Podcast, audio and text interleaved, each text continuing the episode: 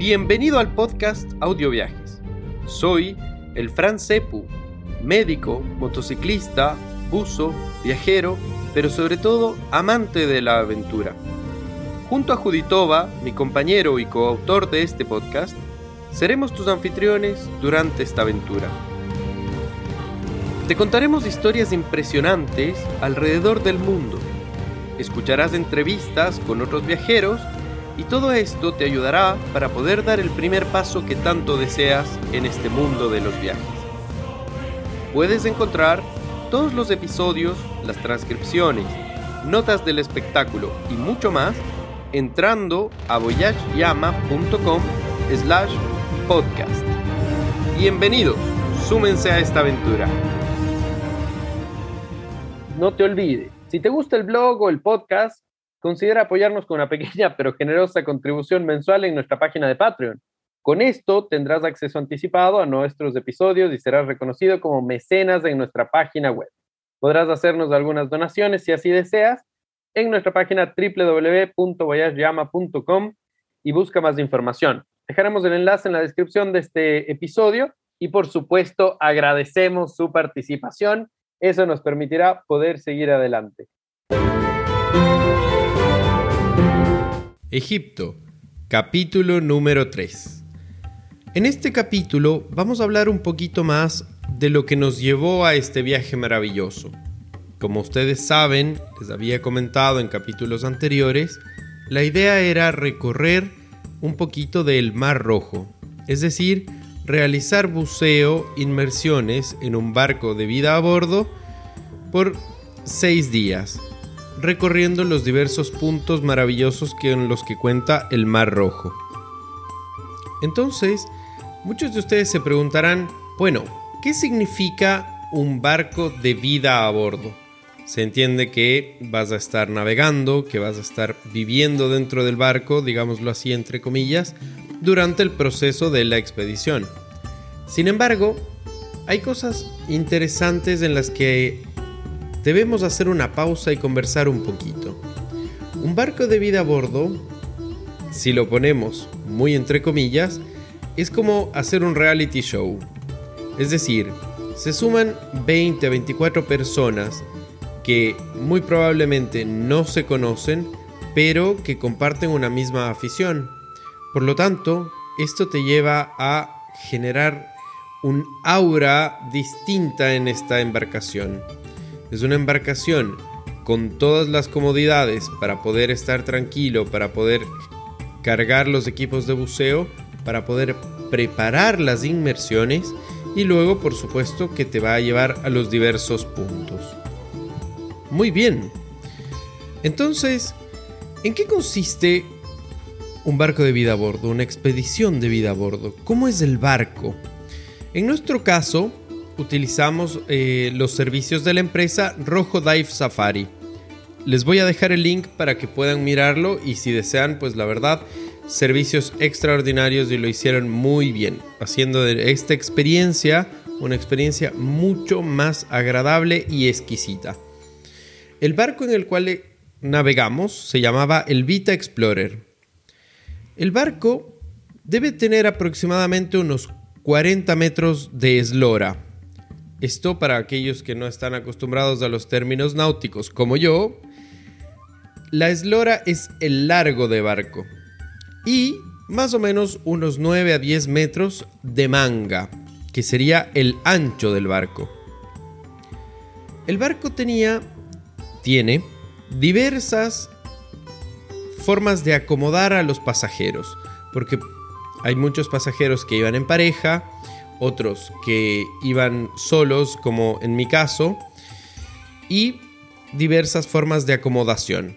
Todas las habitaciones cuentan, contaban con baño y con minibar. En mi caso, compartí la habitación con un amigo Rodrigo, ya que en nuestra expedición salimos desde Chile, 24 buzos de diversos lugares del país, y fuimos a bucear en el Vita Explorer junto a Rojo Dive Safari. Entonces, vivir en el barco durante este proceso significa muchísimas cosas. Tienes que recibir la instrucción adecuada mientras el barco se desplaza en los diversos puntos. Pero ustedes preguntan, se preguntarán, ¿por qué tengo que hacerlo en un barco? O quizás, ay no, yo me mareo, me cuesta un poquito más el tema de mm, navegar, etc. Sin embargo, al tener una embarcación de estas dimensiones, sí, no les voy a negar que se mueve, no les voy a negar que el, el, mar se siente, pero no es lo mismo que ir en un bote pequeño, el cual tiene muchos más movimientos bruscos. La embarcación, además, estaba tripulada por el personal de Rojo Dive Safari, quienes, debo decirlo, son sumamente amables, sumamente agradables. En nuestro caso, hablaban totalmente español, de hecho, eran em, muchos de los tripulantes eran españoles y también, por supuesto, egipcios. Todos con gran amabilidad para solventar cualquier situación, cualquier problema, lo que haga falta con respecto al buceo y a las acomodaciones. Sigamos hablando un poquito y quiero tomar este acápite para hablar un poquito de las especificaciones de la nave, porque la verdad es que están sumamente preparados, es sumamente confortable y el barco más o menos, todo esto lo estoy tomando de la página www.rojodivesafari.com donde pueden observarlo ustedes, comprobar y contactarse con los chicos. El barco viaja a una velocidad promedio de 12 nudos. Más o menos pesa 280 toneladas. Cuenta con dos motores dos generadores, un generador de corriente, digamos un generador de repuesto. Y más o menos para que ustedes puedan contextualizar lo que significa vivir este tiempo a bordo del barco, pues se cargan 20 toneladas de agua y 20 toneladas de diésel. Además, el, barco cuenta con dos plantas desalinizadoras a bordo, ¿no es cierto? Que más o menos generan 4 toneladas de agua dulce al día. Todo esto para los 24 pasajeros y más o menos eh, la tripulación que va a bordo, que no dejan de ser 5 a 7 personas. El barco además cuenta con todas las instalaciones para poder bucear con tranquilidad. ¿Esto qué significa? Compresores para poder cargar las botellas, cuenta con los equipos para poder bucear, cuenta además con instalaciones para generar oxígeno y por lo tanto poder hacer buceos de tipo nitrox. Eso será parte de otro capítulo, ya hablaremos de lo que significa el buceo nitrox. Durante un crucero de buceo se realizan diferentes momentos, hay diferentes momentos durante el día. Sin embargo, la vida es muy organizada. Es decir, aproximadamente a las 5 de la mañana todo el mundo se despierta, suena la campana y hay que despertar. A continuación, asistimos al comedor donde se puede tomar un pequeño café, una bebida, alguna aromática, para con esa energía pasar a la sala de reuniones del barco donde vamos a recibir el briefing previo a la inmersión. ¿Qué es un briefing previo a la inmersión? Es el momento en el cual el instructor de buceo, el guía o el dive master nos indican cosas al respecto de lo que vamos a hacer en el siguiente buceo. ¿Qué significa esto? Por ejemplo, hoy vamos a ir a tal islote en tal islote vamos a encontrar esta vegetación. La profundidad es más o menos tanto. Vamos a encontrar estos animales, esta vegetación, esta vida. ¿Cuáles son los peligros? Este, ese, aquel. ¿Qué es lo que no debemos hacer? ¿Qué es lo que debemos hacer? Es decir, toda la planificación para que una inmersión salga perfecta. Y por supuesto, cuando tienes a 24 personas a bordo de un barco, tienes que generar diferentes grupos, según la experiencia, según el deseo de buceo, según si hay buzos que realizan o se demoran un poco más por sacar fotos o videos y por supuesto si hay algún buzo que prefiere hacer buceos cortos. Es decir, se encuentran solución a todos los gustos. Y esto es algo bien interesante porque les puedo asegurar que complacer a 24 personas no es para nada fácil. A continuación, se toma desayuno, ¿cierto? Se comparten algunas pequeñas experiencias, se comenta lo que se va a hacer, los buzos preparan sus cámaras, los otros preparan sus equipos, aquellos están viendo sus trajes, los otros están organizando sus aletas y todo para la inmersión, evaluando que las pilas y baterías esté todo correcto en sus linternas, programando sus computadores, revisando cuánto aire tienen sus botellas, es decir, una infinidad de ítems, pero cada uno siendo ayudado por su compañero y por supuesto en espera de que todo sea lo mejor. A ver, podría generar un poquito de preocupación cuando uno tiene tantas cosas o tantos ítems a, a tener en cuenta antes de una inmersión, pero con el tiempo se va volviendo quizás una costumbre bastante sana. Revisar la botella, revisar tu equipo, revisar tu traje, revisar que todo esté bien, te asegura que, además de ser una de las normas del buceo recreativo, te asegura que tengas una inmersión sin problemas. Entonces, aproximadamente se realizan cuatro buceos diarios. El primer buceo más o menos a las seis y media de la mañana, termina aproximadamente a las 7, 7 y media.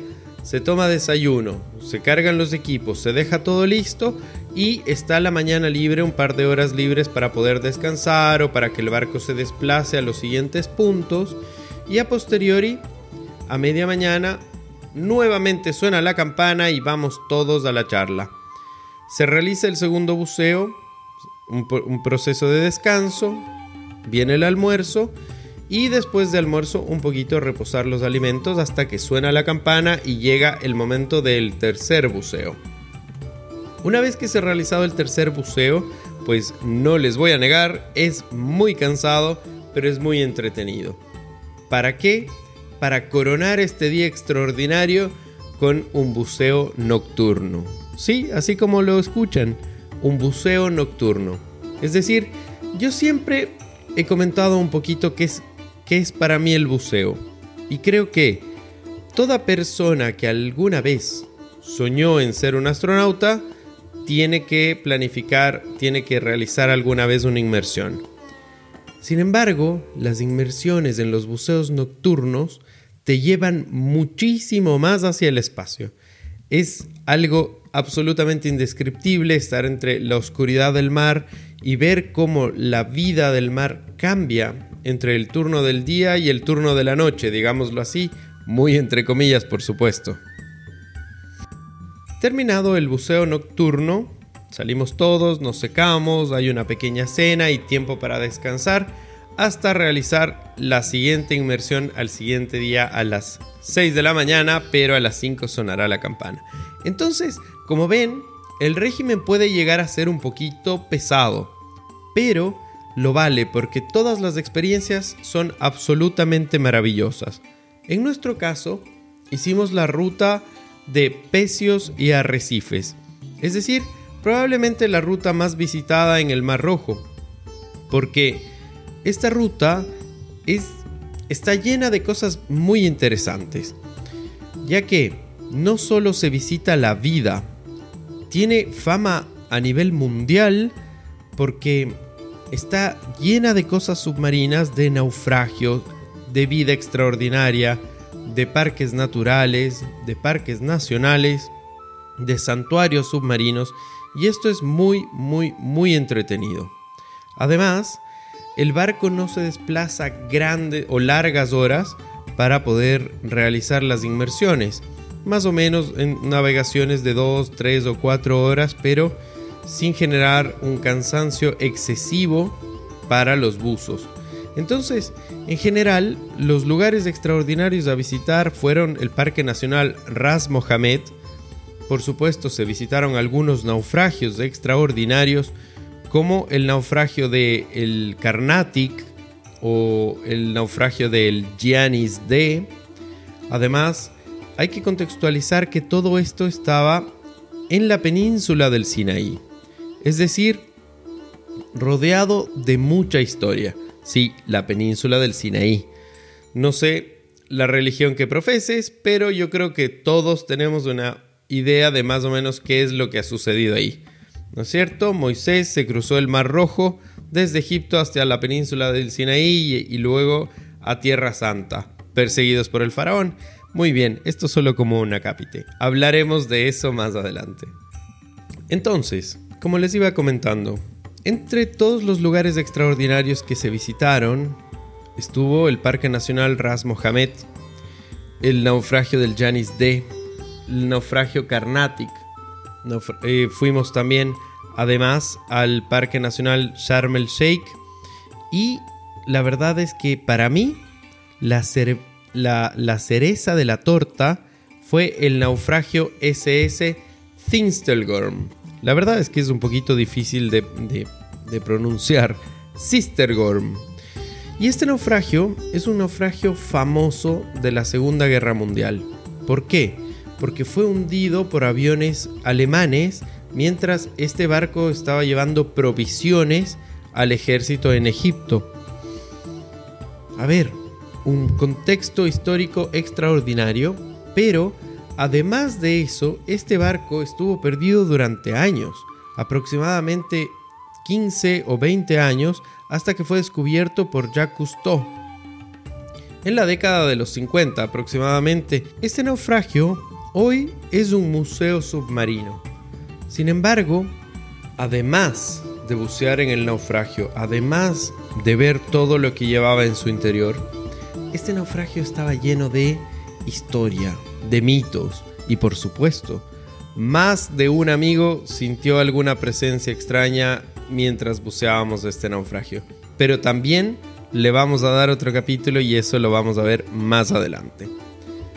La ruta norte que se realiza en el buceo, en buceo para el Mar Rojo es la ruta de los pecios y arrecifes, porque todos los arrecifes están llenos de verdaderas explosiones de color.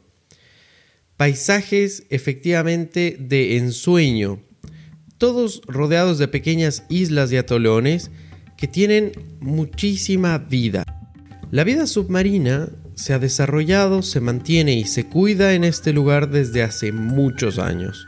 Por supuesto se pueden ver tortugas marinas, se ven jardines de corales y quizás uno de los animales más entretenidos para mí fue el pez payaso. La verdad es que me encantó porque son tal como se ven en la película de Nemo y son peces con mucha personalidad. Vaya que son pequeños pero con un gran corazón. Ellos cuidan su casa y cuidan su anémona, pero ante todo. Imagino que ya habrán sacado su cuenta.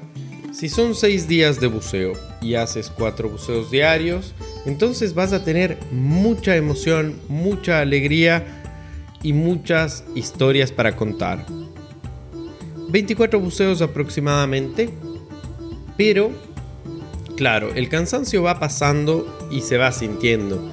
Más de un compañero decidió no realizar alguna inmersión.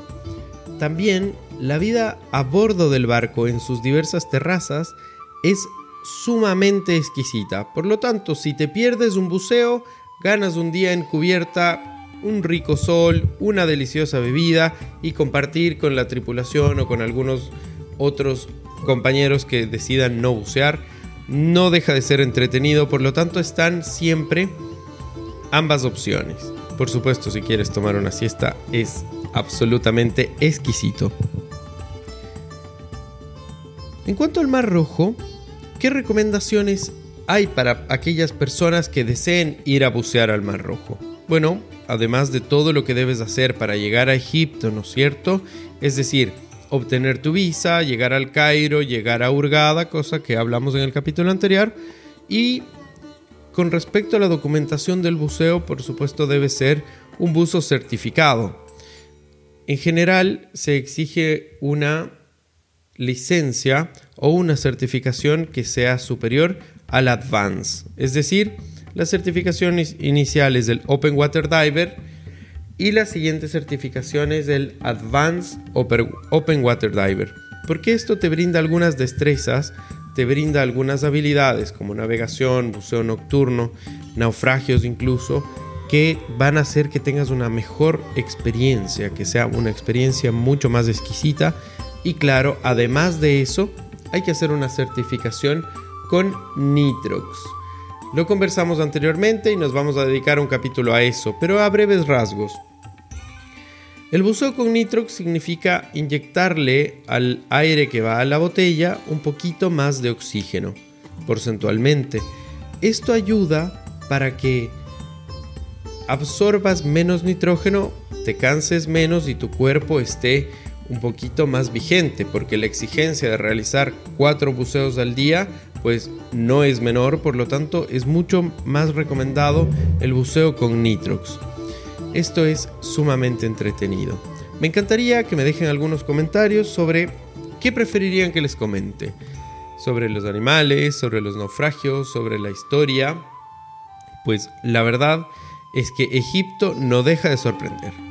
Es un país que tiene muchísimas historias, muchísimas anécdotas y vamos a ir desmenuzando poco a poco esto. Algunas personas me escribieron y me preguntaron sobre qué debes llevar a un viaje como este. Y la verdad es que depende de ti, depende de cómo te acomodes.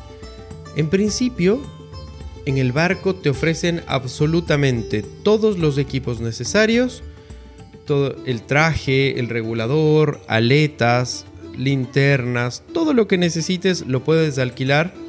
Por supuesto tiene un precio por separado, pero tienen todo, lo cual es sumamente entretenido.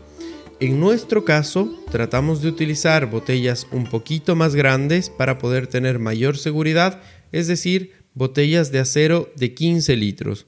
Habitualmente se bucea con botellas de aluminio de 12 litros. Por lo tanto, estos 3 litros de diferencia generan un cambio y mayor seguridad en caso de necesitar más aire bajo el agua. Otra cosa que me suelen preguntar es, ¿vale la pena llevar tu equipo de buceo a otro país? ¿Vale la pena volar con tu equipo de buceo a otro país para realizar inmersiones con todo lo que esto conlleva? Es decir, lavar el equipo, lavar todo, mantenerlo, secarlo, equiparlo, guardarlo y transportarlo. Mm, yo creo que eso va a depender de cada uno y de sus comodidades. Desde mi punto de vista, creo que sí, vale la pena llevar el equipo porque todos tenemos una configuración de buceo y si tú estás acoplado a tu equipo de buceo y tienes la posibilidad de llevarlo, pues creo que es muy recomendable. Porque siempre va a pasar un tiempo entre que te acomodas al nuevo equipo, entre que algo ajustas, en que lo seteas a tu forma, creo que vale la pena. Por supuesto, esto va a depender de las aerolíneas, va a depender de la capacidad que tengas en, en maletas, etc. Sin embargo, creo que hay un factor que también hay que tener presente.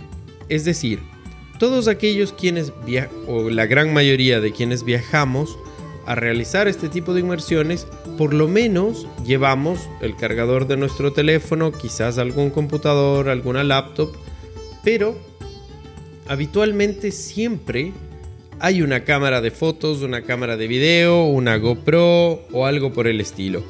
Y esto en el caso de los buzos es bastante aparatoso por lo tanto, ahí hay que tomar una decisión que creo que es un poco difícil desde el punto de vista de, ¿vale la pena llevarlo? ¿Voy a necesitar todo lo que uso en mi casa? Entonces, esto hay que analizarlo. Nuevamente, desde mi punto de vista y en mi experiencia, creo que vale la pena, a pesar de que dejé muchísimas cosas para llevar lo estrictamente necesario con respecto a mi cámara de fotografía submarina y la verdad es que no me arrepiento. Prefería dejar un poquito de ropa o bastante ropa, pero llevar mi equipamiento para poder estar absolutamente tranquilo y hacer de esa experiencia una experiencia mucho más exquisita.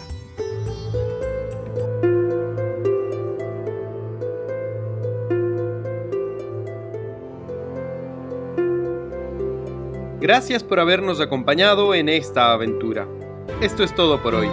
Esperamos que lo hayas disfrutado tanto como nosotros. Recuerda, Puedes ver más historias, entrevistas y contenido entrando en la página voyageyama.com. No olvides hacer clic, suscribirte y visitar nuestro blog. Hasta el próximo episodio. Te esperamos con muchas más aventuras, viajes y anécdotas.